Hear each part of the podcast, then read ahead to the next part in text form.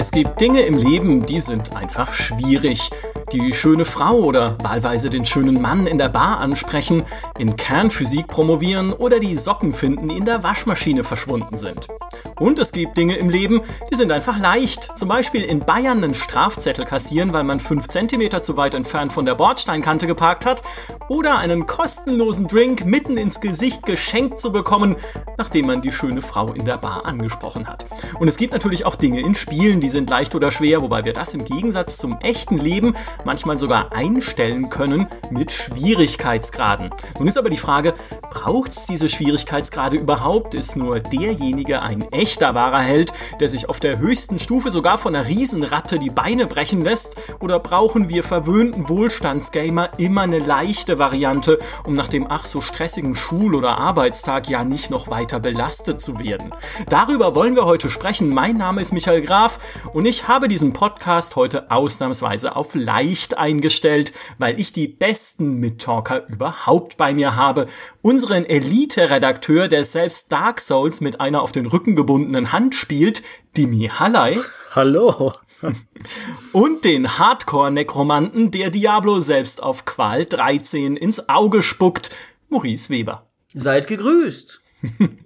Dimi, du hast mal eine Kolumne drüber geschrieben, dass Dark Souls gar nicht leicht sein darf, weil der hohe Schwierigkeitsgrad zur Story gehört. Das ist eine steile These. Lass uns mal damit einsteigen. Was hat's damit auf sich? Okay, also ich will zuerst einwerfen, ich mhm. komme gerade vom Sport, apropos Schwierigkeitsgrad, deswegen klinge ich wahrscheinlich sehr erschöpft. Das will ich nur vorwegnehmen, äh, damit es nicht nachher heißt, ich sei gelangweilt. Äh, mir brennen tatsächlich die Arme und deswegen, deswegen äh, muss ich all meine Kraft aufbringen, hier fokussiert und strukturiert zu reden. Deshalb gut, dass wir gleich mit einer extrem schwierigen Kolumne anfangen. ähm, nein, also wir wollen ja ausgerechnet diesen Podcast auch nicht einfach machen, ne? weil das wäre ja schon sehr kontraproduktiv. Ich habe den Schwierigkeitsgrad auch gerade hochgedreht wieder. So eine, so eine typische Eisbrecherfrage. Erinnere dich an diese Kolumne, die du vor einem Jahr zu einem sehr theoretischen Thema geschrieben hast und nenne alle Argumente in korrekter Reihenfolge.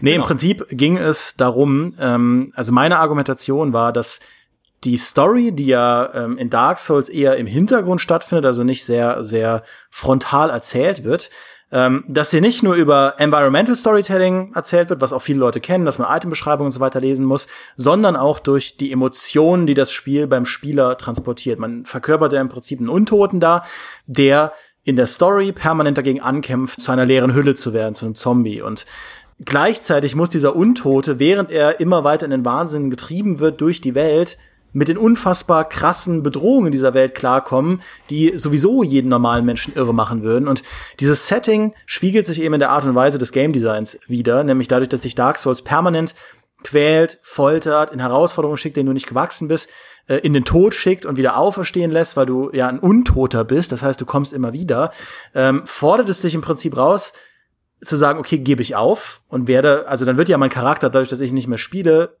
wandert er in den Limbo oder beiße ich mich weiter durch und behalte mir meine Menschlichkeit. Und dieses Spiel mit Emotionen, dieses Frust, die Belohnungen, das herausfordern, das Quälen, das auch mit den Erwartungen des Spielers spielen, ihn erschrecken, ja, dass man ihm weiß macht, so und so funktioniert die Welt, nur um ihn dann wieder zu veräppeln und zu sagen, ah, Edge Badge, jetzt haben wir eine Herausforderung, die dich in den Tod wandern lässt. Das ist so für mich das, was Dark Souls ausmacht und weswegen ich der Meinung bin, dass es ein Fehler wäre, den Schwierigkeitsgrad runterzustellen, weil er eben so verzahnt ist mit dem eigentlichen Spielgefühl, was Dark Souls auch relativ einzigartig macht. Ja, das finde ich auf einer theoretischen Ebene tatsächlich sehr nachvollziehbar. Auf einer praktischen Ebene kann ich das nicht spielen, weil ich habe halt die Frusttoleranz von einem Wespennest. Das heißt, wenn irgendwas schief geht oder ich irgendwas bemerke, äh, was mir nicht passt oder irgendwo nicht weiterkomme oder merke, oh Mist, die, die Szene muss ich irgendwie auswendig lernen auch, oder ich hätte vielleicht schneller reagieren können, okay, habe ich aber nicht, natürlich, weil ich keine, keine schnellen Reflexe habe, einfach in Spielen, glaube ich. Äh, das frustriert mich dann enorm. Deswegen bin ich auch überhaupt kein Dark Souls-Fan, muss ich gestehen. Ich, ich habe einfach diese, diese Frustschwelle. Ich würde trotzdem auch sagen, Dafür muss es einfach dann kein Easy Mode geben. Das, da wäre mir auch die, da, also die Ehre gebietet mir, das Spiel dann so zu spielen, eigentlich wie es gedacht ist. Aber in dem Fall würde ich dann sagen, dann lasse ich es lieber komplett. Jetzt hat Micha genau das gesagt, was ich auch gesagt hätte. Heute sind wir wohl mal in diesen Fronten aufgeteilt. Mir geht's nämlich auch so. Ich, ich will solchen Spielen ihr Existenzrecht nicht absprechen. Die, die sind toll und ich finde, Dimi hat schon recht. Im Konzept des Spiels ist es völlig richtig, dass das so hart ist, weil darum geht's ja auch und das hat ja unglaublich viele Fans gerade deswegen gefunden. Aber für mich ist das dann nichts. Ich verstehe gar nicht, also mir erschließt sich oft der Reiz von Spielen nicht im Allgemeinen. Das ist ja heutzutage, ist es ja regelrecht ein Verkaufsargument geworden. Mein Spiel ist richtig knallhart. Es ist wie Dark Souls. Es hat Permadeath. Es ist ein Roguelike, wo du jedes Mal neu anfangen musst. Und wenn du Glück hast, behältst du noch ein paar Erfahrungspunkte. Aber selbst das ist ja eigentlich schon für Softies. Das ist ja ein, ein Trend in sich, der sich entwickelt hat, bei dem ich wirklich nur an der Seite stand und dachte, wieso eigentlich? Warum macht es euch das Spaß, euch so zu quälen? Das ist doch unsäglich grässlich. Aber der Kollege Halley ist ja einer, der schon äh, immer damit, äh, damit prahlt, wie er als Fünfjähriger schon jedes Spiel auf dem höchsten Schwierigkeitsgrad durchgespielt hat. Also kann er uns vielleicht erklären, was da der Reiz im breiteren Sinne ist? Ja, das ist ein komplexes Thema bei mir. Ich werde wahrscheinlich nachher auch noch argumentieren, warum ich Schwierigkeitsgrade eigentlich blöd finde. Aber jetzt werfen wir einfach mal in den Raum, dass ich dazu neige, Spiele auf dem höchsten Schwierigkeitsgrad zu spielen. Und bei mir, ich mache das tatsächlich deshalb gerne, weil ich Spiele gerne meistere. Also ich will einfach das Gefühl haben, wenn mir eine Spielmechanik gegeben wird, dann, dann äh, will ich sie so beherrschen, dass ich sagen kann, danach habe ich das Ding durch. Ja, und wenn, wenn ich ein Spiel spiele, irgendeinen JRPG zocke, dass ich auf normal spiele und ich weiß, diese ganzen Hardcore-Kalkulationen, Rollenspielkalkulationen beginnen aber erst auf einem höheren Schwierigkeitsgrad und ich mache das dann da durch und nehme die Story mit oder so, dann habe ich das Ende, am Ende das Gefühl, ich habe einen Teil dieses Spiels nicht gesehen. Jetzt ist das, glaube ich, bei diesen also ich weiß nicht, ob es bei den Permadeath-Spielen eine ähnliche, ähnliche Kurve ist. Ich glaube, ein Stück weit hat das Ganze auch, ist das Ganze auch so ein Automatismus geworden. Auch durch, durch diesen Dark Souls-Hype, dass Leute einfach diesen Schwierigkeitsgrad auf die Packung schreiben als einen Pauschal-Selling-Punkt, der dann eventuell gar nichts mehr mit gutem Game-Design zu tun hat, sondern ja, äh, im Prinzip ja, einfach was ist, damit man sagen kann, ihr seid cool, wenn ihr das durchführt. Das ist halt auch was, was man sagen muss. Äh, sehr viele Leute auf so einer Metaebene jenseits des Spiels finden es einfach klasse, wenn sie, wenn sie Hammer sind in dem Spiel. Wenn sie das Ding, wenn sie so richtig Bombe sind, damit meine ich gar nicht so sehr im Blick drauf, ob sie das Spiel gemeistert haben, sondern im Blick drauf, dass sie besser sind als andere. Und ich glaube, wenn du so ein, so ein, so ein Permadeath-Spiel richtig geaced hast, ja, und da richtig durchläufst, dann kannst du eben auch hingehen und sagen, ja, ich, ähm, ich, ich bin da eben einfach voll der, voll der A-Klasse-Spieler. Ich bin Elite. Ja, das ist ja was, was man der Dark Souls Community immer und auch zu Recht vorwirft, dass da ein, ein ganzes Rudel von elitären Hanseln rumläuft, die einfach nur dafür da sind, mit dem Finger auf andere Leute zu zeigen und zu sagen, ah, ihr habt das nicht mit verbundenen Augen gespielt, ihr habt das nicht mit der Donkey Konga Trommel gespielt, dann seid ihr, seid ihr nur Naps. Ja, Dark Souls durchspielen ist eine Sache, Dark Souls auf New Game Plus 6 durchspielen, mit auch nur irgendwie auf einem Bein stehend die ganze Zeit in einem Ohne Jahr, Items bitte. Ohne Items in einer Stunde, da können wir, dann können wir reden, ja. Ähm, das ist was damit, also damit habe ich persönlich überhaupt nichts am Hut. Ich finde das auch ein Stück weit albern, dieses, ja, dieser, äh, wenn man sagen, der Schwanzvergleich, der da betrieben wird. Ich finde das, ich finde das Banane, aber das ist auch ein Ding. Also Schwierigkeitsgrade sind im sozialen Kontext wichtig, aber natürlich auch im Hinblick darauf, wenn man, wie man mit der Spielwelt interagiert und was man sich vornimmt in einem Spiel, finde ich. Das sind so die zwei Ebenen, die ausschlaggebend sind. Ja, es ist halt so ein bisschen die Rückkehr zu den Wurzeln der Spiele, wie früher in den Arcades. Da gab es ja auch keine Schwierigkeitsgrade. Da hast du halt Pac-Man gespielt bis Level 1000, nur dann, wenn du es richtig gut konntest, ne, konntest auch nicht einfach auf Easy stellen oder Space Invader oder Donkey Kong oder was auch immer. Und äh, auch in den ersten Spielen war es ja so in einem Ghosts and Goblins, da gab es keine einstellbaren Schwierigkeitsgrade, da musstest du dich durchbeißen und die, die es geschafft haben, waren dann halt die Helden in ihrem Freundeskreis. Und du musstest dich ja sogar zweimal durchbeißen, ja. Weil du am Ende ja gezeigt bekommen hast, war alles nur, beziehungsweise dann wurde sie ja wieder entführt, dann musstest du das ganze Spiel nochmal durch, ja. ja. das tritt dir ins Gesicht, ja.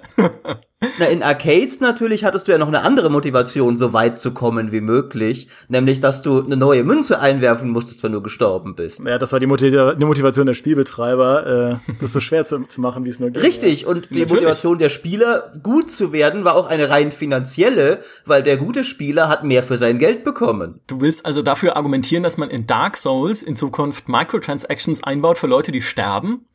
Ich finde tatsächlich, es wäre auf eine perverse Art und Weise, und ich finde ja, wie gesagt, das ganze Konzept von Dark Souls ein wenig pervers, wäre es der nächste logische Schritt, das Konzept von Dark Souls mit aktuellen Trends im Spielemarkt zu kombinieren. Ich hoffe und bete, dass es nie so weit kommen wird, aber sagen wir mal, würde es passieren, würde es mich nicht ansatzweise überraschen. Aber ich denke, was Dimi da angesprochen hat, ist auf jeden Fall ein Kern der Sache, dass es ja seit jeher, da gibt's auch wissenschaftliche Studien dazu, dass zwei der grundlegenden Motivationen fürs Spielen sind zum einen diese Meisterschaft, dieses sich selbst beweisen, dass man gut ist und zum anderen der Wettbewerb, anderen beweisen, dass man gut ist. Und da muss ein Spiel natürlich einigermaßen komplex und schwierig sein, weil sonst ist es ja wertlos. Und ich glaube, ich denke mal, das ist natürlich auch eine Frage des Glücksgefühls, dass je höher das ist, ähm, je höher die Herausforderung war, die du überwunden hast. Es bringt dir kein Glücksgefühl, eine leichte Herausforderung zu meistern, also vielen Leuten zumindest nicht. Bei mir ist es nur so, das wiegt dann den ganzen Frust davor nicht unbedingt auf, wie Micha richtig gesagt hat. Ich finde dann, ich muss mich nicht eine halbe Stunde quälen, um dann am Ende so eine Minute mich zu freuen, dass ich den Boss jetzt endlich geschafft habe. Das steht für mich in keinem Kosten-Nutzen-Verhältnis und ich betrachte alles in meinem Leben als reines Kosten-Nutzen-Verhältnis. das heißt aber gar nicht unbedingt, äh, das will ich jetzt auch nicht sagen, dass ich meine Spiele so simpel und blöd wie möglich haben will. Bei mir ist die Motivation eine andere. Ich kann voll verstehen, was die mir sagt, dass man das System so weit verstehen will, dass man sich selbst beweisen kann, ich hab's so weit kapiert, dass ich es auf der schwierigsten Stufe weiter erfolgreich anwenden kann.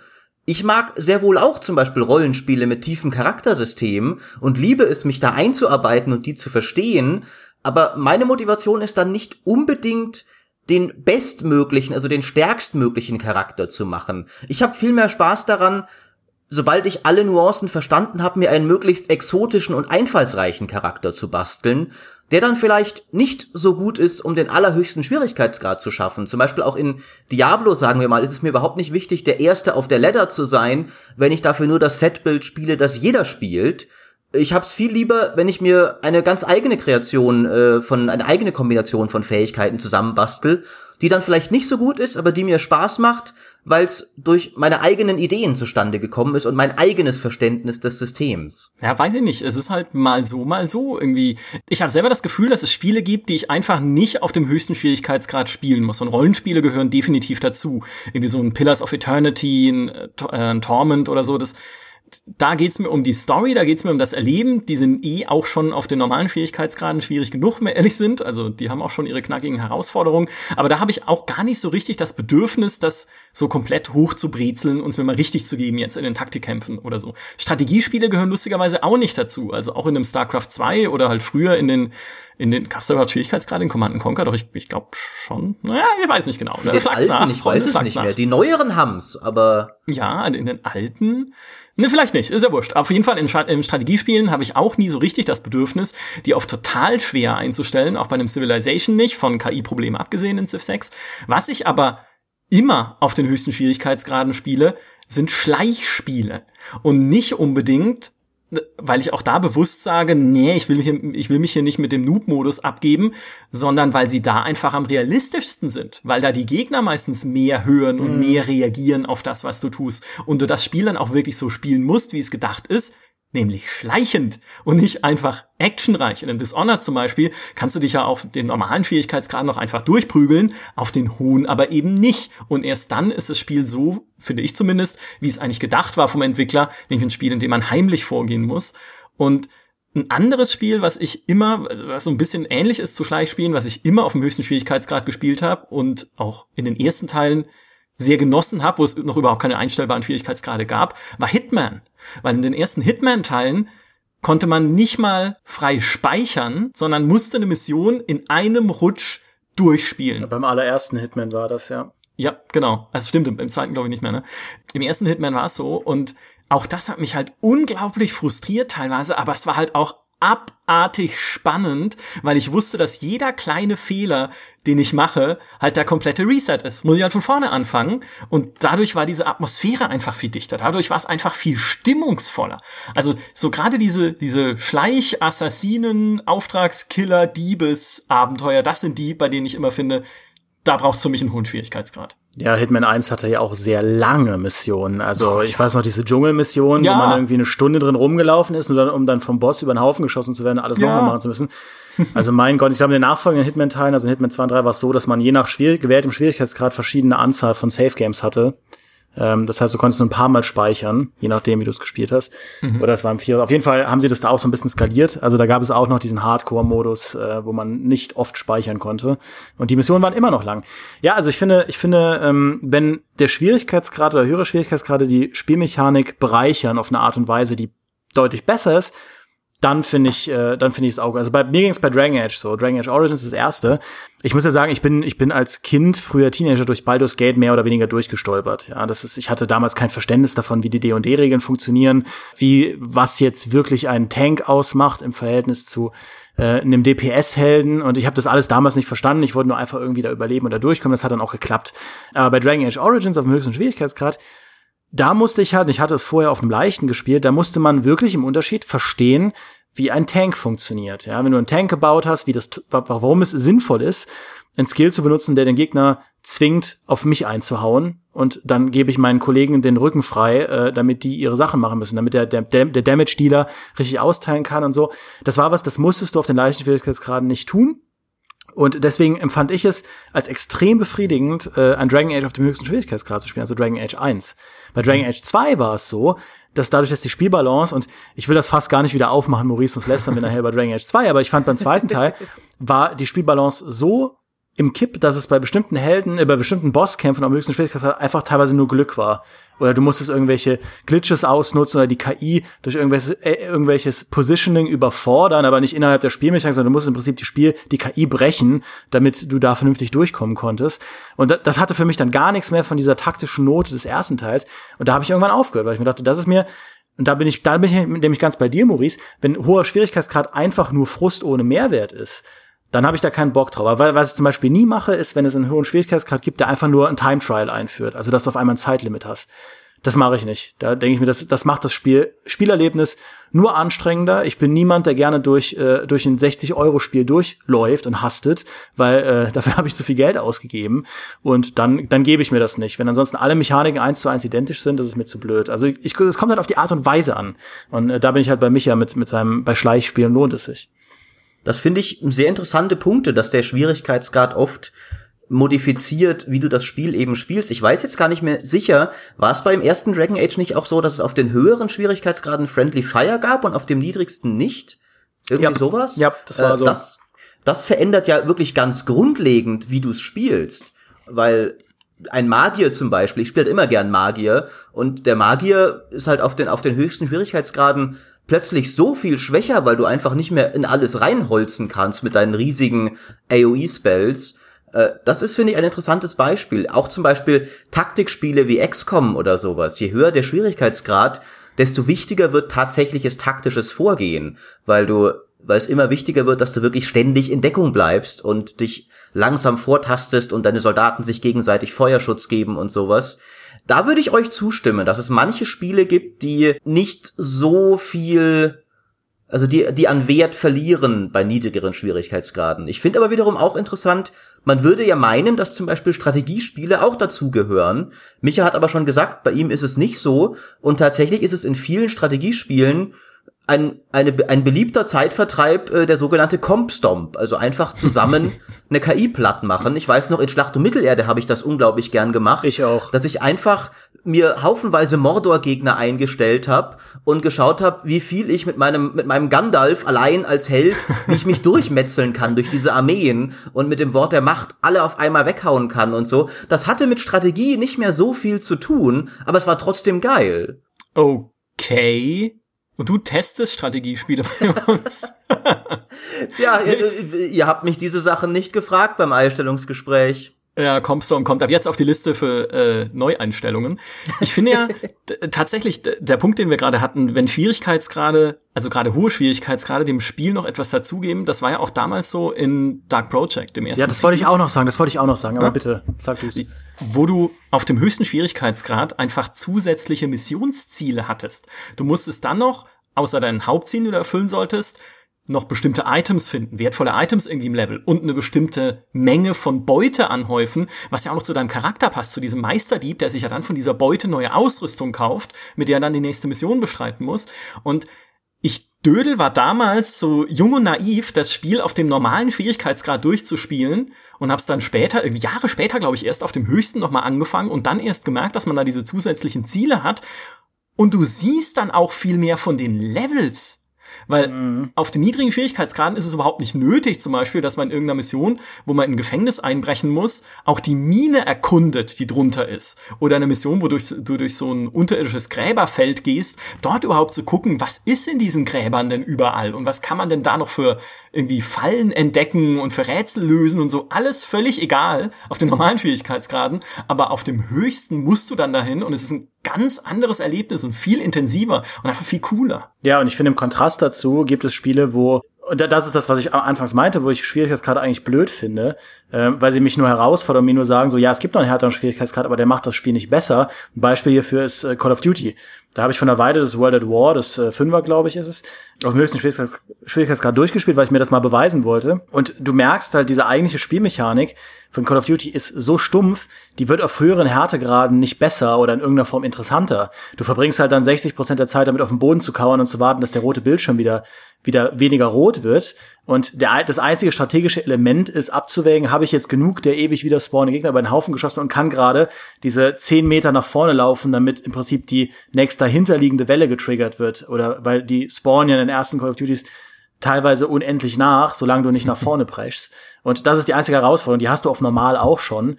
Nur dein Bildschirm wird eben weniger oft rot. Und da dachte ich mir, okay, ich habe mich jetzt hier durchgequält, ich habe so viele Respawns und so weiter machen müssen das war irgendwo verschwendete Zeit. Also es hat sich überhaupt nicht gut angefühlt. Ein anderes Beispiel ist äh, Fire Emblem. Da habe ich vor einer Weile Awakening noch mal ausgepackt, weil ich dachte, ich will mal diese, da gibt's ja absurd viele extrem hohe Schwierigkeitsgrade. Und da habe ich mir gedacht, okay, ich probiere mal diesen Lunatic-Schwierigkeitsgrad aus. Und oft verbergen sich hinter solchen Bezeichnungen ja nur noch schwierigere Härtegrade, aber der war wirklich Lunatic, weil du in den ersten Missionen im Prinzip nur eine einzige Einheit benutzen kannst, weil alle anderen sofort bei jeder Konfrontation sterben. Und selbst diese Einheit das steht so tatsächlich in den Guides. Es ist einfach Glück, ob die bestimmte Auseinandersetzungen überlebt. Und du denkst, okay, also ihr schlagt mir jetzt wirklich vor im offiziellen Guide, dass ich diese Mission ruhig mal zehnmal spielen soll, weil es einfach ein, ein, ein Gambling ist, ob ich da durchkomme. Was für ein bescheuertes Game Design ist das denn? Das macht doch überhaupt keinen Spaß.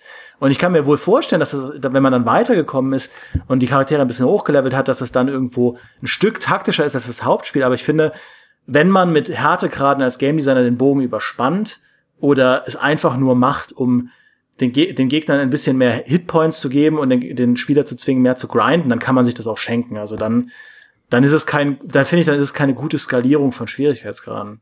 Ja, ich habe mal einen, einen Talk von Sid Meier gesehen. Der hat halt gesagt, Schwierigkeitsgrade sind eigentlich nur eine zusätzliche Belohnungsmechanik dass du dir als Spieler irgendwann sagen kannst, boah, jetzt bin ich so gut, dass ich den Schwierigkeitsgrad wieder eins hochdrehen kann. Und er meinte dann, naja, früher hat er immer argumentiert, dass eigentlich die ideale Anzahl von Schwierigkeitsgraden in einem Spiel vier sind. Rein so aus, aus theoretischer Sicht, weil dann hast du halt einen für Einsteiger, einen für so Casual-Spieler, einer für erfahrene Spieler und einer halt so als ultimative knallharte Herausforderung. Meinte dann aber, nee, eigentlich ist es verkehrt, weil je mehr Schwierigkeitsgrade du anbietest, desto mehr Gelegenheiten gibst du Spieler, die quasi so als New Game Plus wahrzunehmen. Und dann halt zu sagen, okay, jetzt habe ich wieder einen geschafft und wieder einen mhm. und wieder einen. Und seitdem hat Civilization, ja, ich glaube seit dem vierten Teil, ja neun Schwierigkeitsgrade. Und Diablo 3 treibt das ja nochmal wieder eine Nummer weiter. Das wollte ich jetzt auch gerade ansprechen, ja. Natürlich, ja, ich habe es ja vorhin schon gesagt, ne, mit seinen Qualstufen, die du dann bis 13 hochdrehen kannst. Und dann kriegst du ja die, die Greater Rifts, ne, die großen Nephalem-Risse. Und die kannst du ja dann noch mal ewig weiter steigern in der Schwierigkeit, um es dir halt dann noch mal zu beweisen und noch mal und dann kannst du wieder eins höher. Also das ist halt tatsächlich noch mal so eine so eine Belohnungsebene, die man glaube ich nicht unterschätzen sollte. Diablo ist aber, finde ich, ein sehr interessantes Beispiel, weil das hatte ja ursprünglich ein ganz anderes Modell, das ihnen komplett um die Ohren geflogen ist. Und ich finde, Diablo 3, ich muss immer vorausschicken, so sehr ich es mag, ist ein gutes Beispiel, finde ich, für das hat zwei komplett unterschiedliche Schwierigkeitsgradmodelle, die ich beide nicht perfekt finde. Ähm, das erste war ja dieser Inferno-Modus, also das war ganz klassisch. Du hast das Ding mehrmals hintereinander durchgespielt auf dann höheren Schwierigkeitsgraden. Mhm. Du hast das nicht äh, ein Durchspiel, äh, einen Durchlauf, wo du am Anfang bestimmt hast, ich mache jetzt leicht oder schwer, sondern du hast erst leicht, dann mittel, dann schwer und dann monstertödlich am Ende nochmal. Das war dieser Inferno-Modus. Und der Inferno-Modus war halt so frustrierend, weil du wirklich im ersten Akt schon so fest, also bist halt gegen eine Wand gelaufen und musstest dann erstmal zurückgehen und ewig grinden, um dann mal den zweiten mhm. Akt zu schaffen, um dann den ersten Akt zu schaffen, in den zweiten zu kommen und dann hieß es wieder grinden. Sie haben das doppelt kaputt gemacht, dadurch, dass der beste Weg halt dann war, einfach ins Auktionshaus zu gehen, statt zu grinden für die beste Ausrüstung da haben sie tatsächlich, da habe ich auch neulich eine, eine Retrospektive mit den Entwicklern gesehen. Sie haben halt gedacht, die Leute freuen sich, wenn sie diese knallharte Herausforderung bekommen, aber die fanden das überhaupt nicht cool. Die mhm. Leute hatten überhaupt keinen Spaß in dieser Herausforderung.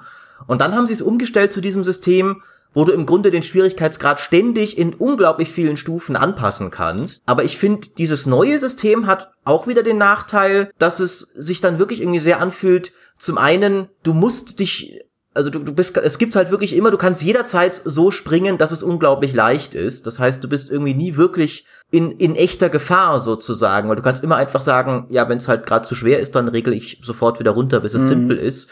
Und gleichzeitig das Hochregeln ist zwar auf der einen Seite schon so dieses ständige Belohnungsgefühl, wenn du sagst, ah, jetzt habe ich hier Rift-Stufe 70 geschafft, davor hatte ich nur 65 oder sowas, aber das Spiel verändert sich dabei eigentlich nicht nennenswert.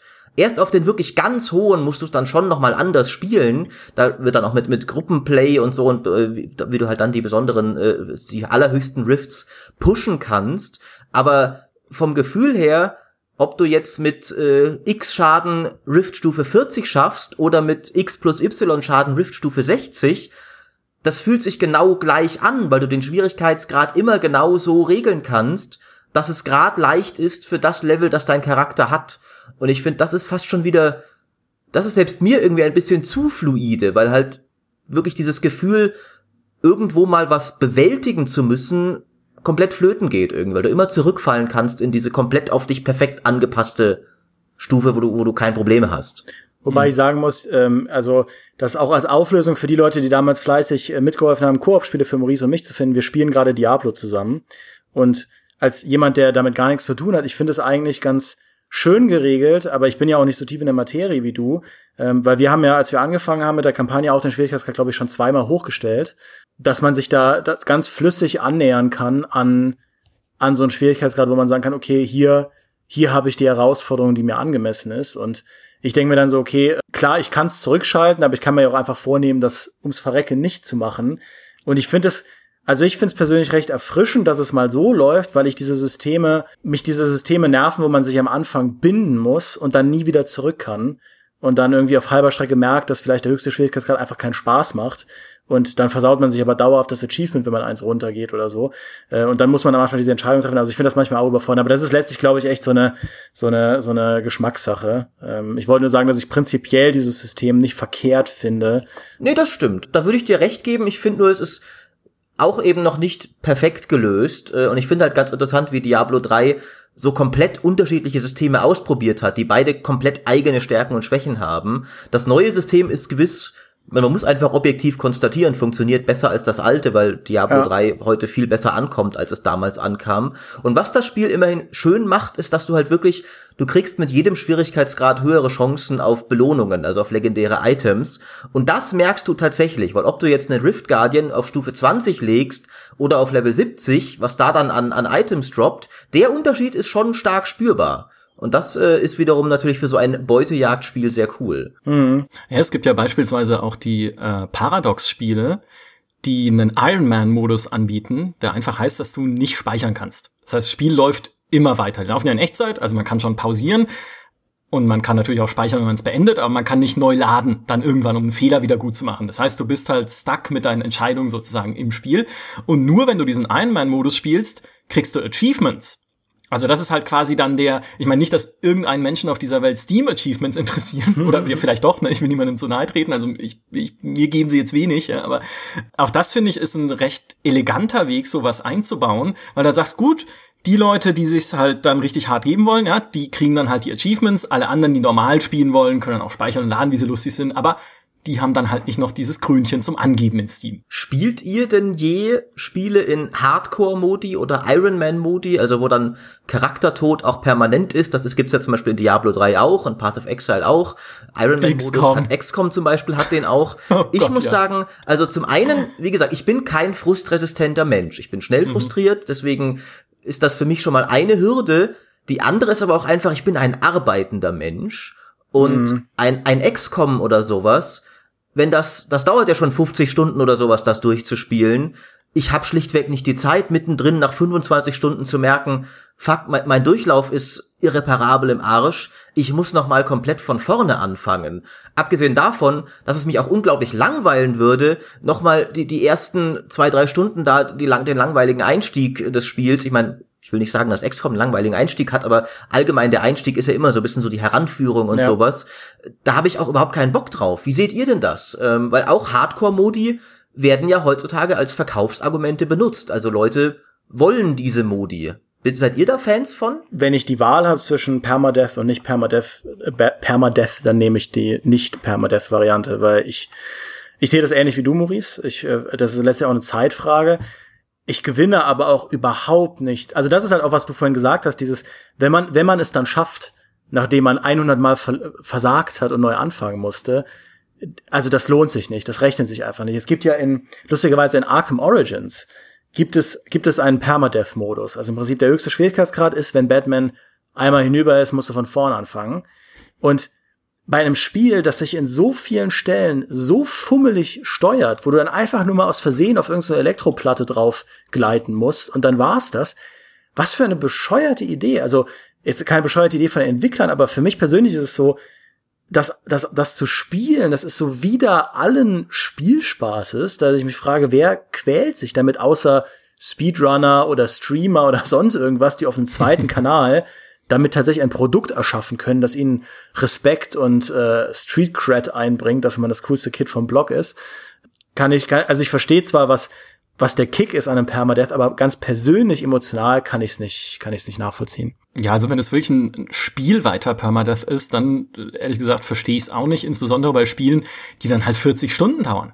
Deswegen spiele ich auch die Paradox-Spiele nicht in Iron Man, weil ich keinen Bock habe, wenn ich da 35 Stunden reingesteckt habe und dann kommt halt in Stellaris zum Beispiel diese Endgame-Katastrophe und mir fallen halt irgendwelche intergalaktischen Aliens auf den Kopf, ja, weil sie halt an der blödest ausgewählten Zufallsstelle starten, mitten in meinem Imperium, dann ist es, dann bin ich halt am Arsch, ja, und dann müsste ich eigentlich von vorne anfangen, aber darauf habe ich dann keine Lust. Bei XCOM ja genau dasselbe. Auch da kann es ja sein, ich habe 25 Stunden investiert in die Kampagne und merke dann, oh, jetzt sind die Gegner aber ein bisschen zu stark für mich und wenn ich in einer Mission meinen halben Squad verliere, dann war's das für den, also da, dann kann ich's lassen, ne, dann habe ich verloren und das macht mich dann halt richtig fertig. Das ist halt verschwendete Zeit dann gewesen, die ich da reingesteckt habe. Und dann wieder ganz von vorne anfangen, da hätte ich dann auch keinen Bock drauf. Wo es bisschen was anderes ist, ist halt so wie bei, bei klassischen Roguelikes wie einem FTL. Weil da geht halt eine Partie mm. eine Stunde und dann spiele ich halt eine Stunde, dann sterbe ich vielleicht und dann fange ich von vorne an, probiere andere Sachen aus und sterbe vielleicht nicht. Schaffe am Ende dieses komische Rebellenflaggschiff zu besiegen, schalte neues Schiff frei, probiere es dann mit dem nochmal und so weiter und so fort. Immer mal wieder, vielleicht nicht ständig am Stück, aber das ist halt ein Spiel, zu dem kommst du auch immer wieder gerne zurück. Und da finde ich es dann, gerade wenn es so kurze Partien sind oder einigermaßen überschaubare Partien, da finde ich es dann nicht so schlimm, diesen Permadeath zu haben. Ja, da bin ich ganz bei dir. Also wenn Spiele von vornherein um diese Idee drum strukturiert sind, dann finde ich es auch cool. Ähm und das sind ja solche Spiele. Das ist ja auch ein, ein Dungeon of the Endless, äh, ist ja auch, das geht ja davon aus, dass du das nicht beim ersten Versuch schaffst und die dann aber über einzelne Versuche hinaus Dinge freischaltest, die deine Chancen erhöhen, was ich persönlich mhm. als Ansatz cool finde. Also auch in Rogue Legacy, das ist ja um, das ist ein Indie-Spiel, das ist ein Metroidvania-Indie-Spiel, das komplett um diese Idee drum strukturiert ist. Du fängst als Ritter an und im Prinzip, also wenn du nicht, wenn du nicht ein Gott bist, dann schaffst du das nicht und du stirbst und dann kommt dein Sohn oder deine Tochter und übernimmt im Prinzip das Zepter. Und diese Kinder werden mit bestimmten Eigenschaften geboren, die zufällig sind. Die können blind sein oder oder farbenblind oder so und dann ist das ganze Layout der des Levels ist dann eben dann schwarz-weiß äh, oder sie sind kleinwüchsig oder sie sind extrem groß oder sie haben eine, eine Rechts-Links-Schwäche und das wirkt sich halt alles spielmechanisch aus. Oder das Level aus. steht auf dem Kopf, also das genau. Spiel äh, scheißt sich gar nichts. Äh, das fand ich auch eine sehr tolle Idee damals, ja. weil äh, das Witzige daran ist halt, dass da jeder von deinen Helden bringt halt dann, ich weiß nicht, wie es genau funktioniert, er bringt halt dann, kann dann Gold zurück mitbringen oder sowas, mit dem du dann das Schloss genau. deiner Dynastie weiter ausbaust. Ja. Das heißt, du verbesserst mit jedem Durchlauf deine Chancen, aber es ist natürlich auch makaber, weil die ersten Sprösslinge sind eigentlich nur dazu da, zu sterben und derweil noch ein bisschen Gold anzuschaffen.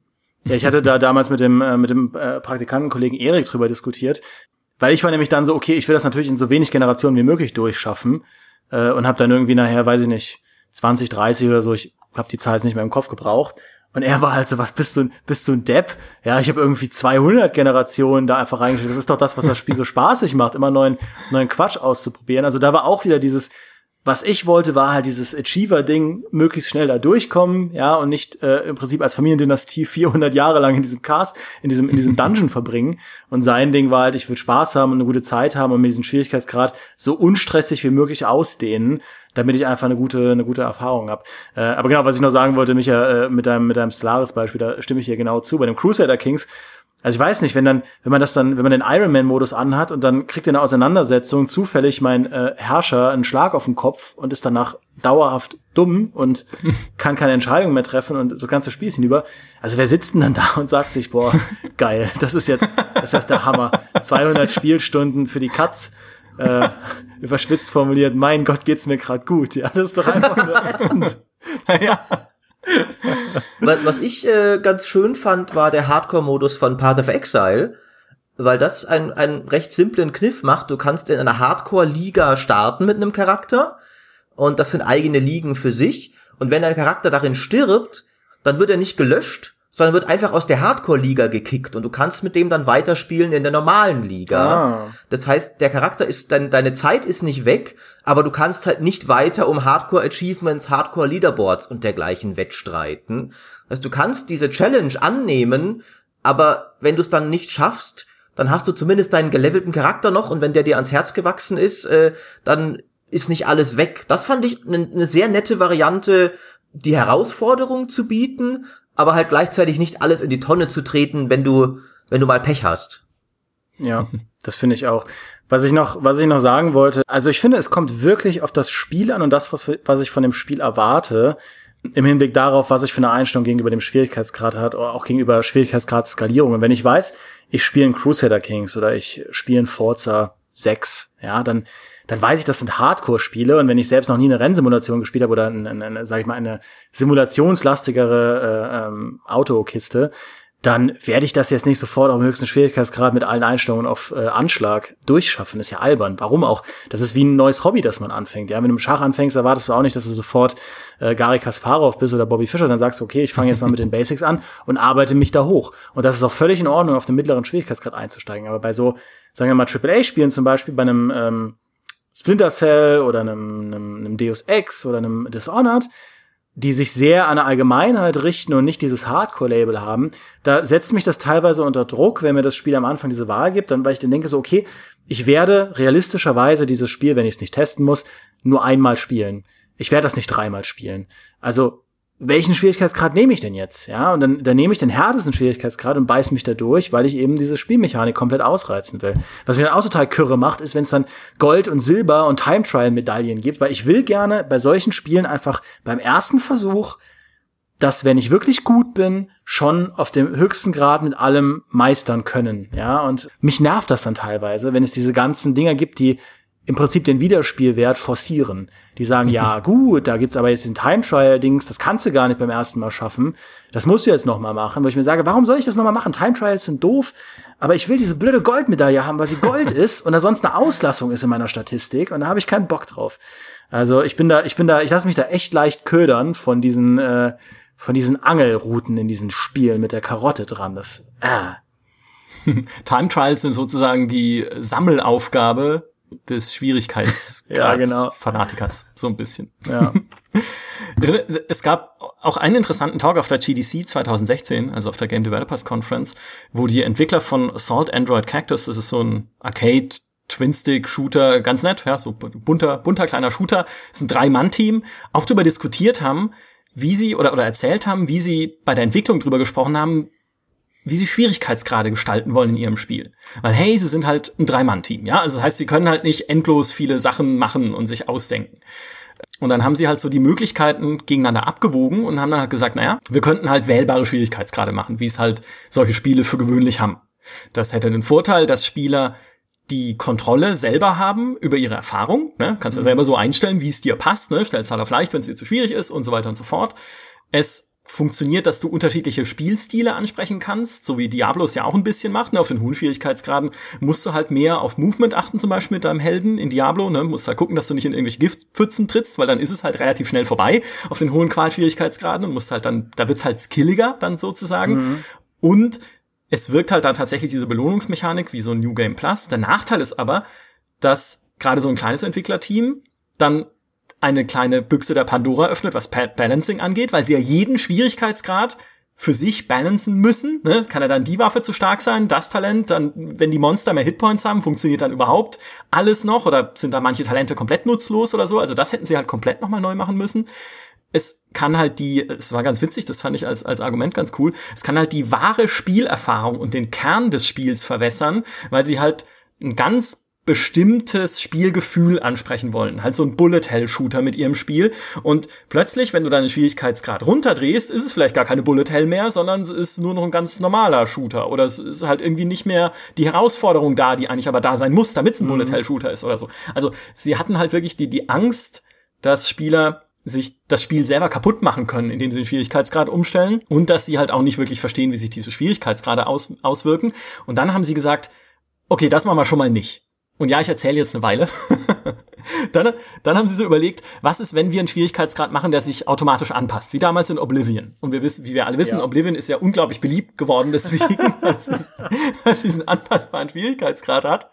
Das Coole ist halt, dass der Spieler davon befreit ist, sich selber einschätzen zu müssen, ne? wenn du nicht weißt wirklich, wie gut du bist und in ein Spiel einsteigst, weiß ja nicht genau, okay, welchen Schwierigkeitsgrad soll ich denn jetzt wählen? Vielleicht ist ja schwer zu schwer für mich. Dann nehme ich doch Mittel und dann spiele ich es in Mittel durch und dann habe ich aber was verpasst, weil vielleicht schwer viel cooler gewesen wäre. Also das fällt dann weg. Du kannst den Flow immer bewahren mit so einem adaptiven Schwierigkeitsgrad. Wenn die Monster quasi mitleveln, hast du immer eine gewisse Herausforderung und gerade wenn es irgendwie ein Rollenspiel ist und es hat halt irgendwie Story-Missionen, dann triffst du da auch dann, selbst dann halt irgendwie hochstufige Gegner, wenn du irgendwie schon hochgelevelt bist. Das heißt, auch die Story-Missionen bleiben einigermaßen spannend was ja zum Beispiel bei einem The Witcher 3 nicht so gut funktioniert, weil da die Gegner nicht leveln und dann hast du halt ganz viele Missionen in deinem Questlog, die eigentlich viel zu leicht für dich sind. Also das macht auch nicht alles äh, mhm. komplett richtig.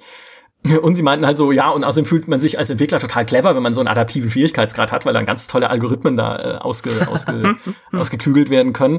Aber es ist eben dann auch wieder das Problem, Balancing, musst du halt viel Arbeit reinstecken und eben der Spieler fühlt sich halt gegängelt, ja, wenn ihm das Spiel halt dann immer genau das Monster gibt, was halt auf seinem Stärkelevel ist. Du fühlst dich halt wirklich, als wärst du der Depp wie in einem MMO, ja. Oh, jetzt bist du in ein Gebiet gekommen, wo die Monster den gleichen Level haben wie du, oder sowas. Also dann haben sie auch gesagt, okay, das ist auch nicht das, was sie wollen. Was machen wir denn dann? Dann haben sie Möglichkeit drei genommen, das nennen sie negatives Feedback. Das ist eigentlich, dass das Spiel immer antizyklisch zu dem reagiert, was du gerade tust oder wie du gerade spielst. Das heißt, es werkeln halt irgendwelche Algorithmen im Hintergrund, die schauen, bist du der Herausforderung gerade gewachsen oder sogar mehr als gewachsen, also ballerst du dich da problemlos durch die Monsterhorden, dann macht es, dann macht dieser Algorithmus das Spiel graduell schwerer.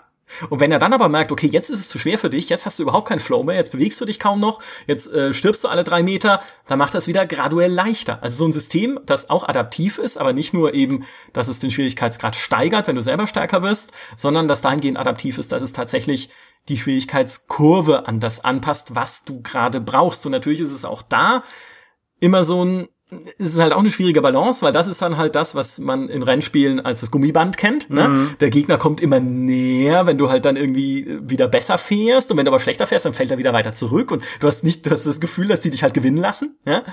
Und äh, das ist halt einfach dieses, ja, man fühlt sich halt dann trotzdem irgendwie auch vom, vom Spiel ausgespielt. Ne? Also du hast dann halt auch dieses Gefühl, okay, das Spiel spielt hier mit mir und gibt mir halt immer genau die Herausforderung, die ich brauche. Wenn du es clever machst, hast du aber dann tatsächlich, und Sie sagen, dass Sie sehr zufrieden sind mit dem Ergebnis. Ich muss gestehen, ich habe selber nicht gespielt. Sie sagen, es ist halt schön, dass es dem Spieler immer diesen, diesen Flow bewahrt, ohne ihn in so eine lineare Progression reinzuschmeißen, dass es eben immer schwerer wird und ohne ihn halt jetzt wirklich so feste Schwierigkeitsgrade wählen zu müssen. Es fühlt sich halt so quasi an wie so ein Sandbox-Schwierigkeitsgrad und sie können sehr schön leicht zu lernen und schwer zu meistern auf die Packung schreiben, weil wenn sie es halt dynamisch immer schwerer werden kann, dann ist es natürlich am Ende schwer zu meistern. Also das fand ich eine ganz interessante Diskussion, wie man als Entwickler da einfach rangeht an so ein Problem obwohl es am Ende dann halt doch die Gummibandlösung geworden ist. Und die Gummibandlösung ist ja auch was, das ist nicht ideal, wie wir wissen. Es ist aber trotzdem, finde ich, eine sehr interessante Idee. Auch von den, ich bin sicher, das ist sehr interessant von den Codes dahinter her, auch wie man sowas programmiert. Aber ich glaube, das Problem ist, wie du auch richtig sagst, du hast ja vorher auch erwähnt, verschiedene Spielertypen anzusprechen. Mhm. Und bei so einem System kann es dir passieren, dass du keinen Spielertyp ansprichst. Weil der Spieler, der einfach seine Power Fantasy haben will und sich durchmetzeln will, der kann das nur kurz, bevor es schwer wird, wenn er sowas macht. Und der Spieler, der wirklich die knallharte Dark Souls Challenge will, der will ja dann nicht, dass das Spiel wieder vom Gas geht, wenn er tatsächlich mal ins Schwitzen kommt. Der will dann so, mhm. ja, keep it coming sozusagen. Jetzt, jetzt gibt's mir erst richtig. Äh, aber trotzdem interessante Lösung. Ich habe äh, auch ein, Inter ein Interview mal äh, gelesen, das ich sehr faszinierend fand mit dem äh, Jake Solomon, dem Lead-Designer von XCOM Enemy Unknown und XCOM 2. Und der hat auch über Schwierigkeitsgrade gesprochen und der ging bei XCOM 2 äh, zuerst mit dem Ansatz ran, dass normal und die meisten Leute, also viele Leute werden es ja erstmal auf normal spielen, äh, sollte so der Modus sein, ich will ohne zu viel Herausforderung durchkommen, einfach die Zwischensequenzen sehen. Hat dann aber festgestellt, was wir vorher besprochen haben, dann greifen aber viele Spielmechaniken gar nicht so toll, weil es den Leuten zu einfach war. Und der Standardschwierigkeitsgrad, was du als Standardschwierigkeitsgrad festlegt, bestimmt ja doch sehr stark das Spielerlebnis, weil das bei vielen einfach der erste sein wird, den sie wählen werden. Und dann hat er gesagt, dann hat er aber das Problem, und das war sein Fehler, er brauchte ja trotzdem noch einen für Leute, die halt aber nicht die Challenge wollen, die halt wirklich diesen Ich will die Zwischensequenzen-Modus haben wollen. Und den hat er dann äh, Rookie genannt und hat gemeint, das war ein Problem, weil du willst ja nicht, wenn du als neuer Spieler reingehst, bewusst auf den Noob-Schwierigkeitsgrad klicken, der auch noch so betitelt ist. Du willst ja, das geht ja sofort auf dein Ego. Du solltest das irgendwie anders nennen. Irgendwie Rollenspiele wie Baldur's Gate oder sowas, die Enhanced Editions nennst dann gern Story Mode oder sowas, was dann viel positiver klingt. Und die Idee, die er dann hatte, wo er gesagt hat, das hätte er machen sollen, war unter diesem leichten Schwierigkeitsgrad noch einen Fake-Schwierigkeitsgrad einzuführen, der überhaupt nicht dazu da ist, je gespielt zu werden, sondern nur dazu da ist, dass der niedrigste Schwierigkeitsgrad nicht das Gefühl auslöst, ich klicke auf den niedrigsten Schwierigkeitsgrad. Also eben noch mal drunter einen Fake-Button, der nur zum Feel-Good da ist, dass jemand sagen kann, ich habe zumindest nicht den geklickt. Das haben sie nicht gemacht, aber ich finde die Idee großartig irgendwie. Also ich finde es halt interessant, was an was für Sachen ein Game Designer da denken muss und kann, was da alles reinspielt, wenn er seine Schwierigkeitsgrade designt. Allein schon das Menü der Auswahl, mhm. was man sich da für absurde Gedanken machen kann. Ich finde auch euer beider Beispiele skizzieren eigentlich schön, dass man es nicht perfekt machen kann. Also äh, es die drei Typen, die die Micha skizziert oder aufgezeigt hat, die also die alle ihre Nachteile haben. Ja, mich hat das an einen AI Director aus Left 4 Dead erinnert, mhm. der ja auch immer sehr individuell auf das reagiert, was du machst aber man hat eben nie diese Power Fantasy oder das, was du gesagt hast, Maurice, dass man im Prinzip auch solche Dinge mitbedenken muss. Ja, viele Leute, die heutzutage äh, zocken auf der Couch, die auch vielleicht schon Familienväter sind und eigentlich nur noch so eine lockere Spielerfahrung wollen, die, also die würden niemals dieselbe Art Herausforderung suchen wie ich. Also, oder ich sag mal nicht pauschal, aber es gibt halt diese Leute, die da einfach gar keinen Bock drauf haben, was auch absolut okay ist, was ich denen ja zugestehe. Gerade so ein Spiel wie an Uncharted oder so. Also, die wenigsten, glaube ich, wollen das auf Crushing spielen, weil warum? Uncharted, das spielt man wegen der Dialoge und wegen der tollen Szenerien und wegen des Kletterns und dieses Rhythmusgefühls. Ähm, und das, das stelle ich mir wirklich, wirklich, wirklich hart vor. Ich persönlich finde es ja am besten, wenn es so ist wie in Gothic. Es gibt einen Schwierigkeitsgrad, du wirst in eine Welt reingeworfen und es gibt einfach Gebiete, die treten dir von vornherein so dermaßen in den Hintern und dann gibt's Gebiete, da kommst du ganz gut durch. Das ist so im Prinzip die perfekte Route, wenn du keine große Herausforderung suchst. Und du als Spieler hast im Prinzip die Wahl, wie du es machst. Ja, oder in Lufia, damals auf dem Super Nintendo hatte so eine Ahnenhöhle. Das war eine Art Spezial-Dungeon, der war 99 Stockwerke tief und die Hardcore-Puristen konnten da rein. Da ist man wieder auf Level 1 runtergekommen und musste sich da von vorne durchleveln. Und wenn man es bis ganz zum Schluss geschafft hat, hat man Items bekommen, die waren dann sehr kostbar und die konnte man dann ins normale Spiel mitnehmen. Also solche Dinge, die finde ich ganz cool, weil ich vorher nicht diesen Huddle habe, mir auszusuchen, was ich jetzt spielen will und wie hart ich es denn gerne hätte, sondern mir das im Spiel jederzeit selbst skalieren kann Und das eben auch nicht so ist, wie das, was du vorhin gesagt hast bei, bei Diablo Maurice, dass man so das Gefühl hat, man ändert jetzt so eine künstliche Schranke, sondern wie im echten Leben, wenn man in irgendein Viertel seiner Stadt geht und kriegt da aufs Maul, dann sagt man sich, okay, vielleicht bin ich dafür noch nicht gewappnet. Erstmal Karatekurs machen. Genau, erstmal Karatekurs machen oder ich bleib halt beim Marienplatz oder in Heidhausen und, und schenk mir den Ostbahnhof, was weiß ich. Ja. Ein, ein schöner Vergleich. Ich finde aber, worüber man auch noch sprechen könnte, wir haben ja sehr viel darüber jetzt geredet, wie der Schwierigkeitsgrad gewisse Spielmechaniken besser machen kann, zum Beispiel Schleichspiele. Ich finde, es kann aber auch das Umgekehrte eintreten. Ich finde, es gibt auch gewisse Spielmechaniken und auch Spieltypen, die dann weniger befriedigend werden. Und ein Beispiel zum Beispiel ist auch ein Spiel, das Demi und ich viel im Koop gespielt haben, nämlich Mass Effect Andromeda. Das im Multiplayer, im Singleplayer glaube ich auch, das habe ich dann weniger gespielt einfach riesig die Hitpoints hochskaliert von den Feinden auf ein Niveau weit über deinen mhm. Waffen, sodass gewisse Mechaniken, wie zum Beispiel, du gibst jemandem einen Kopfschuss und er stirbt, die greifen dann nicht mehr, stattdessen musst du ihm fünf Kopfschüsse geben. Und das finde ich ist dann, das ist doch als Shooter-Spielgefühl total bescheuert. Jeder weiß doch, ein Kopfschuss soll gefälligst, also nicht immer einer, aber dann spätestens zwei Kopfschüsse sollten doch so einen normalen Kerl bitte ausschalten. Und aber wenn es so eine Bullet Sponge Mechanik ist, dann passiert das eben nicht. Und ich finde, es gibt dann schon auch Spieltypen, wo man dann eher sagen kann, okay, hier schlägt der Schwierigkeitsgrad einfach negativ auf den Spielfluss und du hast überhaupt nicht das Gefühl, ich meistere hier eine spannendere Herausforderung oder muss coole neue Mechaniken zum Einsatz bringen. Du hast eher das Gefühl, das Spiel fühlt sich nicht so an, wie es sollte. Es sollte doch nicht sein, dass ein normaler Fußsoldat hier fünf Kopftreffer braucht oder sowas. Ja, also das war, das war wirklich so ein, also so Banane, wie das da geregelt war. Im Multiplayer fand ich es nicht so schlimm wie im Singleplayer. Im Multiplayer hatte man ja, man hat eh zusammen gespielt, das ist immer spaßiger und da, diese Horde-Modi sind ja von vornherein so angelegt, die funktionieren halt so. Aber im Singleplayer war das so behämmert, weil ich habe das extra, auf dem höchsten Schwierigkeitsgrad gespielt, weil ich mir dachte, okay, Mass Effect ist eine ähnliche Kerbe wie Dragon Age, ist rollenspielmäßig, da muss man Mechaniken beherrschen und ich will es gerade nicht spielen wie so ein Call of Duty, sondern ich will gerne diese Mechaniken auskosten. Aber wenn du es dann gespielt hast, hast du gemerkt, das ist ja, also wahrscheinlich auch im Vergleich zu vorherigen Mass Effect Spielen so runterge, also so runtergesetzt, dass du da, da, der Schwierigkeitsgrad ist nicht, ist nicht das Problem. Du kannst ewig hinter der Deckung bleiben. Du schießt halt dann auf so einen Architekten einfach nur eine halbe Stunde lang drauf.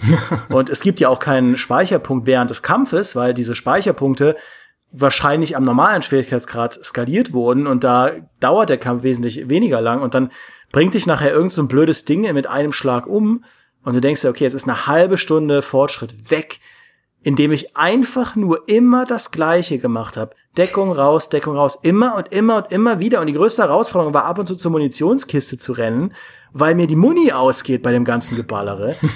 so ein nerviger Grind, ja. Bei Spec Ops war das auch so. Der höchste Schwierigkeitsgrad, Fuber, mhm. glaube ich, hieß der. Das war einfach nur Spielerquälerei. Weil du bist halt irgendwo gelaufen, zack, tot. Zack, tot, zack, tot. Und du hast gemerkt, dieses Spiel, es hatte ja sowieso eher eine sehr, äh, eher eine solide Shooter-Mechanik, war überhaupt nicht darauf ausgelegt, ein Skill-Shooter zu sein. Überhaupt nicht. Und also sowas da, ich meine, ich habe es ja vorher schon angesprochen, da steige ich so, also ich steige nicht sofort aus, ich quer mich dann da durch und bin danach frustriert. Aber bei Mass Effect habe ich da nicht gemacht, da habe ich dann aufgehört, weil ich dachte, ich bin ja jetzt erwachsen, ich muss irgendwann auch mal anfangen zu lernen im Leben aus meinen Fehlern und äh, habe es bisher nicht bereut. Das ist eigentlich das beste Argument, das ich je gehört habe, gegen einen 3D-Diablo. Wenn Blizzard jemals ein Diablo in 3D machen sollte, so mit richtig coolem Kampfsystem, also wo man dann auch wirklich mit dem Schwert so die Monster anvisiert und so draufprügelt. Und dann hast du aber einen hohen Schwierigkeitsgrad, wo du halt dann irgendwie fünf Minuten lang auf so ein Monster draufprügelst. Ich finde in dieser isometrischen Perspektive, die ja nicht so realistisch dargestellt ist, da haust du halt drauf und schmeißt deine Zauber und so. Aber da, da geht's dann, weil da hast du halt den Hitpoint-Balken. Aber wenn es wenn es dann 3D ist und du hast so vielleicht so ein, so ein leicht realistisch angehauchtes Kampfsystem, dann ist es ja genau das, dann ist es halt ein Schwertsponge, dann mhm. ist es auch mhm. blöd. Aber wie ist denn das? Gibt's in einem, gibt's in einem Diablo ähm, später so, so quasi Bullet Sponges, wo man einfach nur eine Ewigkeit drauf hat, weil ich hatte, ich hatte das Gefühl, in meinen Erfahrungen jetzt, dass Diablo einfach einen sehr guten Rhythmus hat. Das ist ja auch was. Ein Schwierigkeitsgrad, jedes Spiel hat so seinen Rhythmus und Schwierigkeitsgrade können, wenn sie falsch gescaled sind, den Rhythmus brechen und das darf nicht passieren. Das bei Mass Effect ist es passiert. Ist denn das bei Diablo so? Gibt es da so Gegner, wo du einfach ewig dran bist? So wie bei nicht einem MMO? Okay.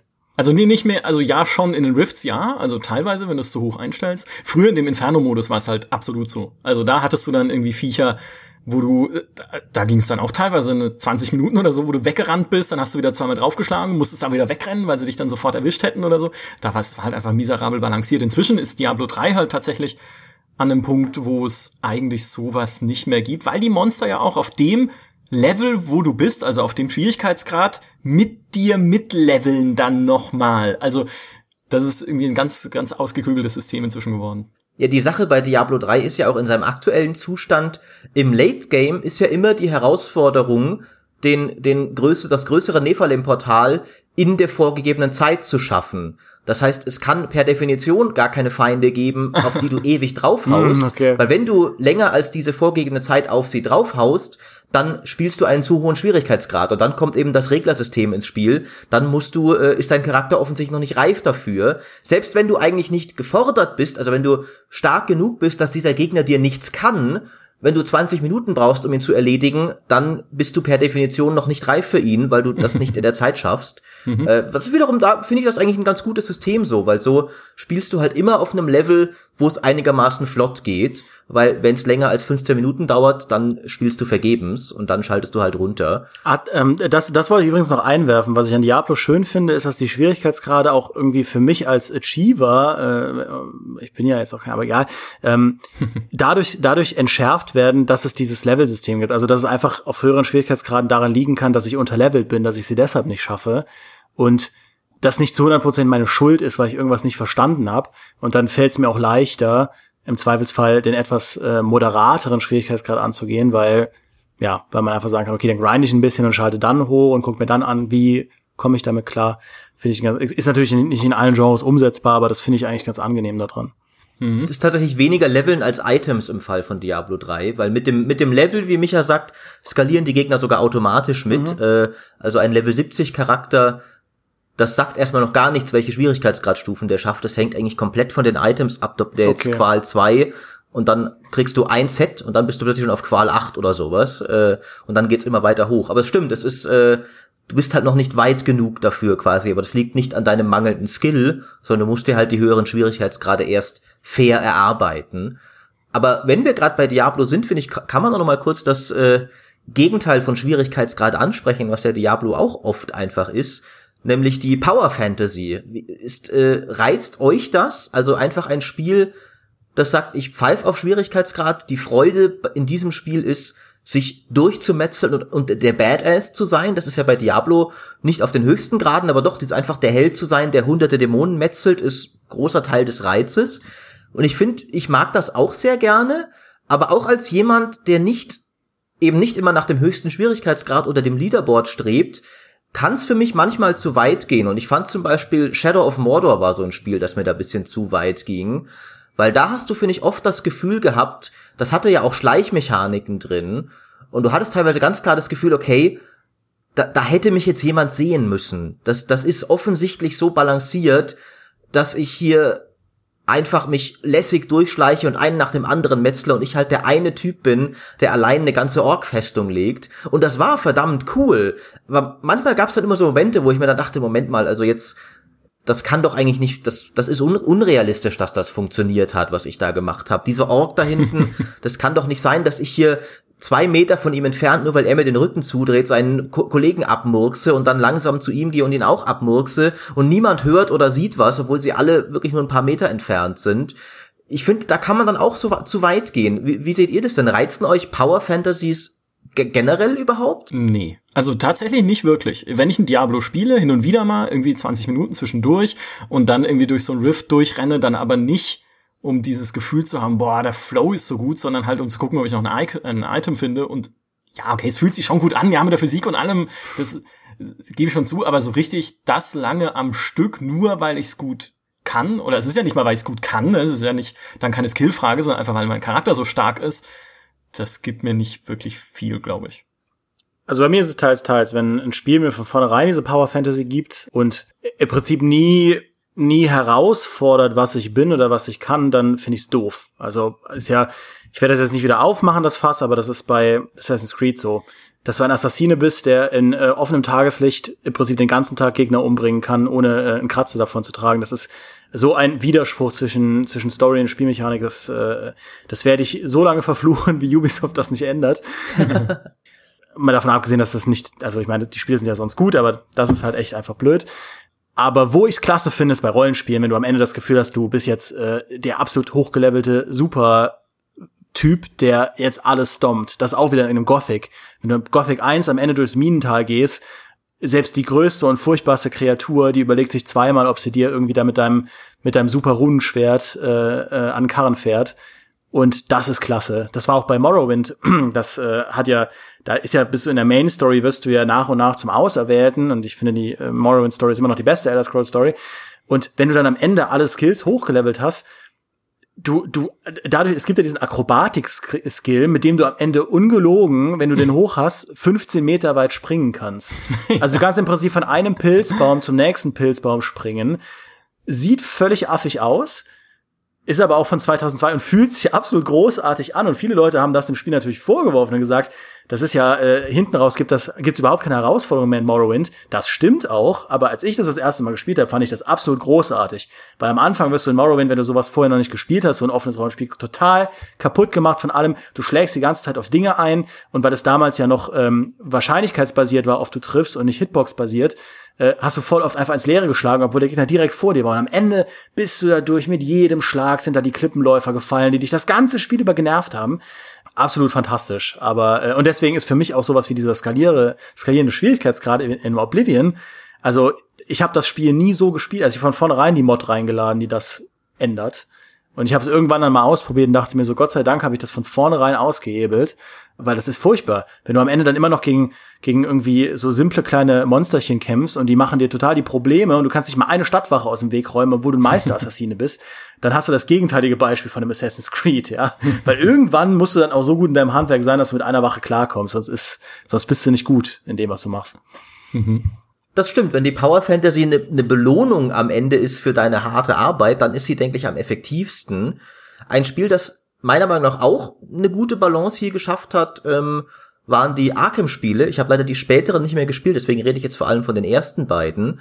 Weil ich fand, zum einen haben die dir schon wunderbar das Gefühl gegeben, du bist halt fucking Batman und ein kleiner Gauner kann dir wirklich überhaupt nichts und du kannst dich mit unglaublichem Flow durch Massen von denen durchprügeln und du hattest echt das Gefühl, unglaublich mächtig zu sein. Gleichzeitig hat dir das Spiel aber auch dann immer wieder Situationen entgegengeworfen, wo klar war, okay, du bist verdammt mächtig aber trotzdem brauchst du hier jetzt Skill. Wenn du irgendwelche Räume hattest, wo die Wachen wirklich so postiert mm. waren, dass du dir wirklich überlegen musstest, das ist jetzt ein richtiges Puzzle. Wen schalte ich zuerst aus? Weil da hinten stehen welche mit Pistolen und sowas. Da kann ich mich jetzt nicht einfach nur durchprügeln. Da hattest du, finde ich, wirklich, oder und dann auch später, wenn dann in den Kämpfen, wo es dann wirklich, wo die Challenge dann war, wirklich diese hohen Combo-Multiplier aufrecht zu erhalten, während die Leute mit, mit Messern und Pistolen kamen, um dir das äh, kaputt zu machen da finde ich, das hat das wunderbar geschafft, dass du aber nie das Gefühl hast, ich bin jetzt nicht mehr mächtig, ich bin immer noch Batman und keiner von denen kann mir eigentlich was, aber ich muss mich trotzdem geschickt anstellen. Das finde ich, hat das sehr gut, diese, diesen Spagat hinbekommen. Ja, stimme ich dir zu. Ich finde, es hat auch in doppelter Hinsicht durch dieses Kampfsystem das nochmal verstärkt, weil du auch da die Wahl hattest, wie du, wie du auch gerade angesprochen hast, wie du, wie gut du sein willst. Du konntest ja, wenn du das richtig, sag ich mal, ungeschickt gespielt hast, hast du einfach jedem Gegner auf, auf den Mund gehauen, nacheinander und hast ab und zu was kassiert, hattest am Ende eine, eine Kombokette von zehn Hits, ja, aber wenn du das wirklich meisterhaft gespielt hast, konntest du ja unendliche Ketten aufbauen. Und ich, also ich habe da so viel Freude dran empfunden, in diesen Challenges und so weiter, da die Komboketten auf über oh ja. in, in die Hunderterwerte hochzutreiben,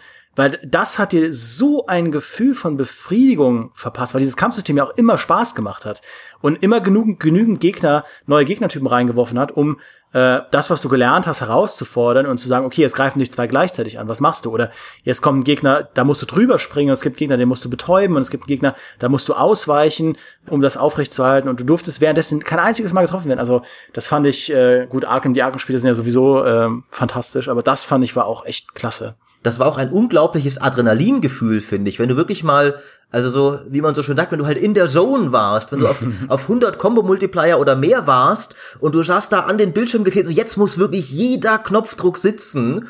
Äh, aber wenn er halt gesessen hat, da hat auch das Optische, finde ich, enorm mitgespielt. Dieses Kampfsystem war halt fantastisch animiert und wurde ja. immer fantastischer, je höher deine Kombokette ging, weil je höher die war, desto weiter konntest du ja von einem Gegner zum nächsten springen mit einem äh, mhm. mit einem Schlag. Das heißt, äh, da bist du dann wirklich durch den Raum geflogen regelrecht und das war absolut fantastisch. Also dieses Spiel und es ist vielleicht ein bisschen widersprüchlich, weil ich davor ähm, Shadow of Mordor, das ja dieses System weitgehend kopiert an vielen Stellen eher als Negativbeispiel genannt hat, aber Arkham hat für mich diesen Spagat aus eben Anspruch und Adrenalin und trotzdem Machtgefühl besser hinbekommen, während Shadow of Mordor für mich zu oft zu sehr auf Seite des reinen Machtgefühls sich geschlagen hat und du nicht unbedingt immer so das Gefühl hast, das habe ich mir jetzt wirklich knallhart verdient.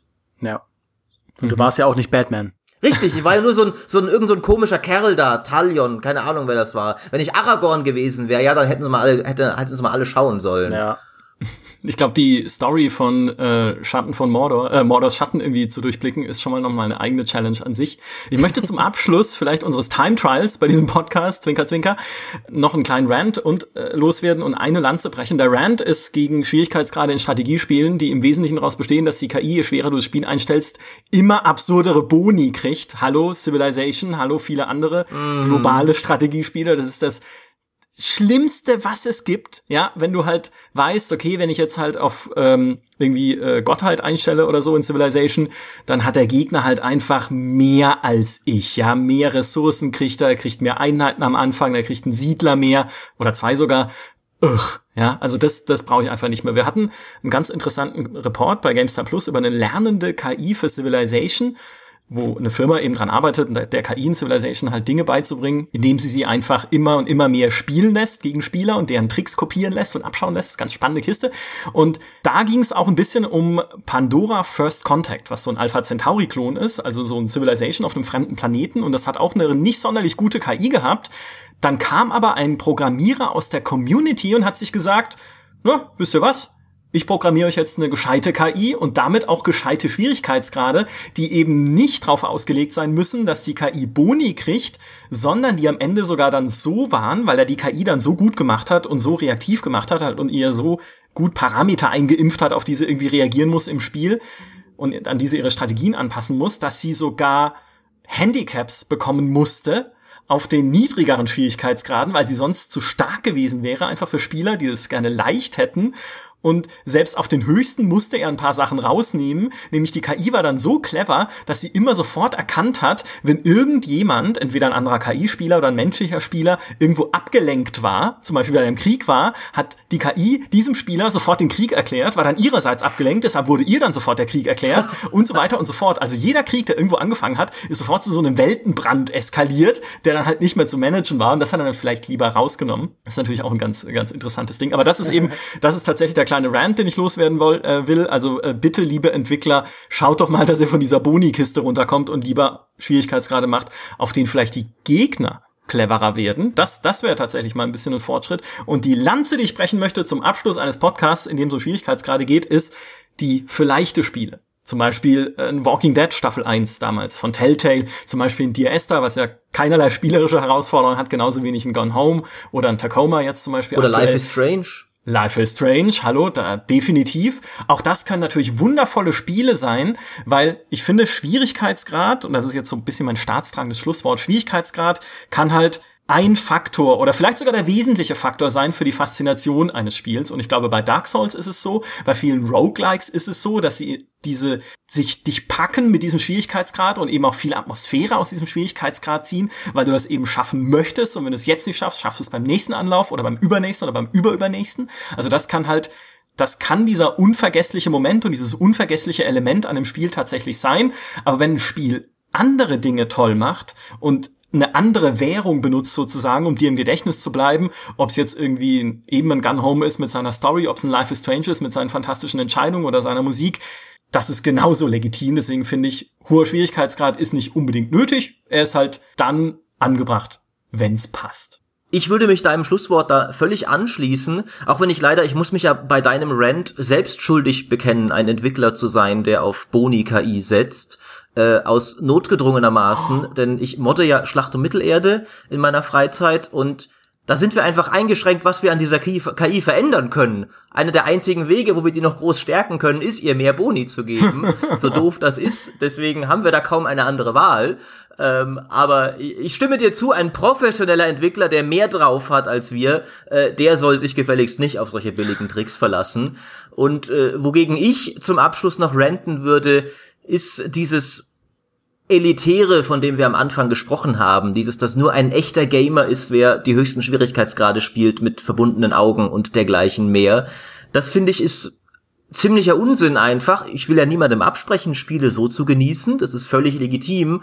Aber gleichermaßen soll man sich halt da bewusst sein, dass Spiele für jeden etwas anderes bedeuten und dass es auch einfach ganz unterschiedliche Lebensrealitäten gibt, wie zum Beispiel, wir haben ja erwähnt, der Familienvater, der halt abends gerade mal noch bisschen Zeit hat, wenn er die Kinder zu Bett gebracht hat oder sowas, der will vielleicht nicht irgendwie drei Stunden an einem Bossgegner festhängen und wer soll ihm vorschreiben, dass er kein echter Gamer ist, wenn er das nicht macht?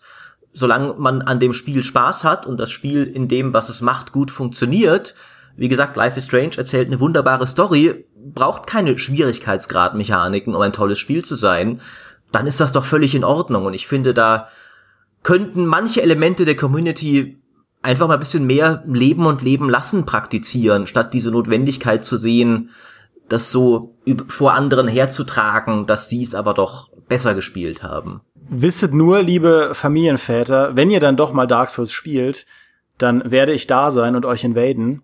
Und. Du untergräbst alles, was wir gesagt haben. Alles. Als, Dark Wraith und dann werde ich mit meinem Handschuh kommen und euch die Menschlichkeit rauben. Das ist äh, leider. Ich bin auch im Koop viel unterwegs. Ich helfe auch Leuten, aber manchmal habe ich diese Tage, wo ich einfach mal Darth Vader sein will. Und dann, ähm, dann gibt es im Prinzip keinen, keine Gnade. Nein, ich habe im Prinzip äh, keinen Rant, sondern nur, sondern nur zwei Appelle, ähm, wobei ich, obwohl ich mich euch beiden natürlich anschließen will, auch ähm, in, in, in dem Community-Appell von dir, Maurice.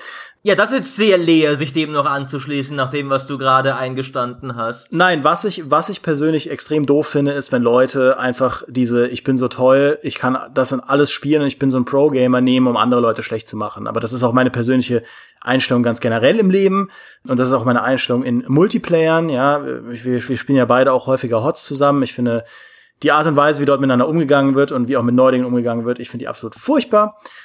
Aber das, das beiseite gelassen, meine zwei Appelle sind eigentlich nur, der eine Appell ist, ich äh, appelliere an die Entwickler doch bitte, Schwierigkeitsgrade so einzubauen, dass sie die, die, die gesamte Spielmechanik um eine Dimension erweitern, die einerseits optional ist, damit die Leute, die es auf normal spielen, auch ein gutes Spielerlebnis haben, auf der anderen Seite aber auch die Leute belohnt, die das alles wagen, auf eine, auf eine schöne Art und Weise, wie eben bei einem, ähm, bei einem Thief. Und eben nicht einfach wie bei, wie bei einem Spec Ops die Stats hochpushen oder die Grind-Ausdauer hochpushen, dass man am Ende einfach nur noch mehr Zeit da drin verbringt und nicht dafür belohnt wird. Das finde ich ganz furchtbar. Und der zweite Appell, bitte macht ein neues Arkham-Spiel. ich, will, ich will das einfach die, die, die Chance hier nutzen, auszusprechen, wie gerne ich ein neues Arkham-Spiel hätte. Und wenn Rocksteady da keinen Bock drauf hat, dann soll doch Marvel bitte mal schauen, dass sie ein Konkurrenzprodukt aufziehen. Sie haben das ja mit Captain America schon mal probiert. Das hat nicht funktioniert, aber es war auch nicht so schlecht. Und das könnte man doch einfach noch mal machen. Nur irgendwie mit einem besseren Spiel. äh, dann wäre ich glücklich. Und das kann auch gerne fünf Schwierigkeitsgrade haben. Ich werde es spielen. Aber äh, gebt mir dieses tolle Kampfsystem wieder, damit Maurice und ich wieder ein Spiel haben, wo wir beide gleichermaßen begeistert von reden können. Das stimmt, das stimmt. Auch wenn ich ja Arkham nach dem ersten Teil für mich ging das stetig abwärts. Ich mochte Details, Maurice, Details, Maurice, ja. Ich schließe mich deinem Appell an im Großen und Ganzen. Wunderschön. Das war leicht. Das war überhaupt ein sehr leichter GameStar-Podcast. Vielen Dank, es hat großen Spaß gemacht. Ich hoffe, mhm. es hat mhm. auch Spaß gemacht, uns dabei zuzuhören. Zum Abschluss noch eine Meldung in eigener Sache, auch zum Thema Schwierigkeitsgrad. Es hat äh, offensichtlich einen höheren Schwierigkeitsgrad als gedacht, einen RSS-Feed zu programmieren, mit dem man auch Plus-Podcasts mit Podcatchern oder ähnlichen Programmen einfangen kann, komfortabel. Wir sind da weiter dran. Es wird weiter dran gearbeitet, beziehungsweise leider nebenher, weil es momentan Projekte gibt, die bei unseren Webentwicklern Vorrang haben, unter anderem den Relaunch von GameStar.de, von Seiten, die noch nicht gelauncht sind, fertig zu machen, dass man die auch auf mobilen Seiten schön anschauen kann und das alles überhaupt wieder bisschen frischer ausschaut auf GameStar.de. Das hat leider momentan Vorrang, aber trotzdem, ich möchte an dieser Stelle sagen, wir sind da weiter dran Ich weiß, dass das wichtig ist und dass das von vielen Leuten gewünscht wird und ich hoffe, ihr verzeiht uns, wenn es noch eine Weile dauern wird. Ich werde den Webdevelopern Muffins zuführen, so viele ich kann, um das zu beschleunigen. Aber ich bin auch nur ein Mensch. In diesem Sinne, vielen Dank fürs Zuhören. Macht's gut. Bis zum nächsten Mal. Tschüss. Tschüss. Bis dann.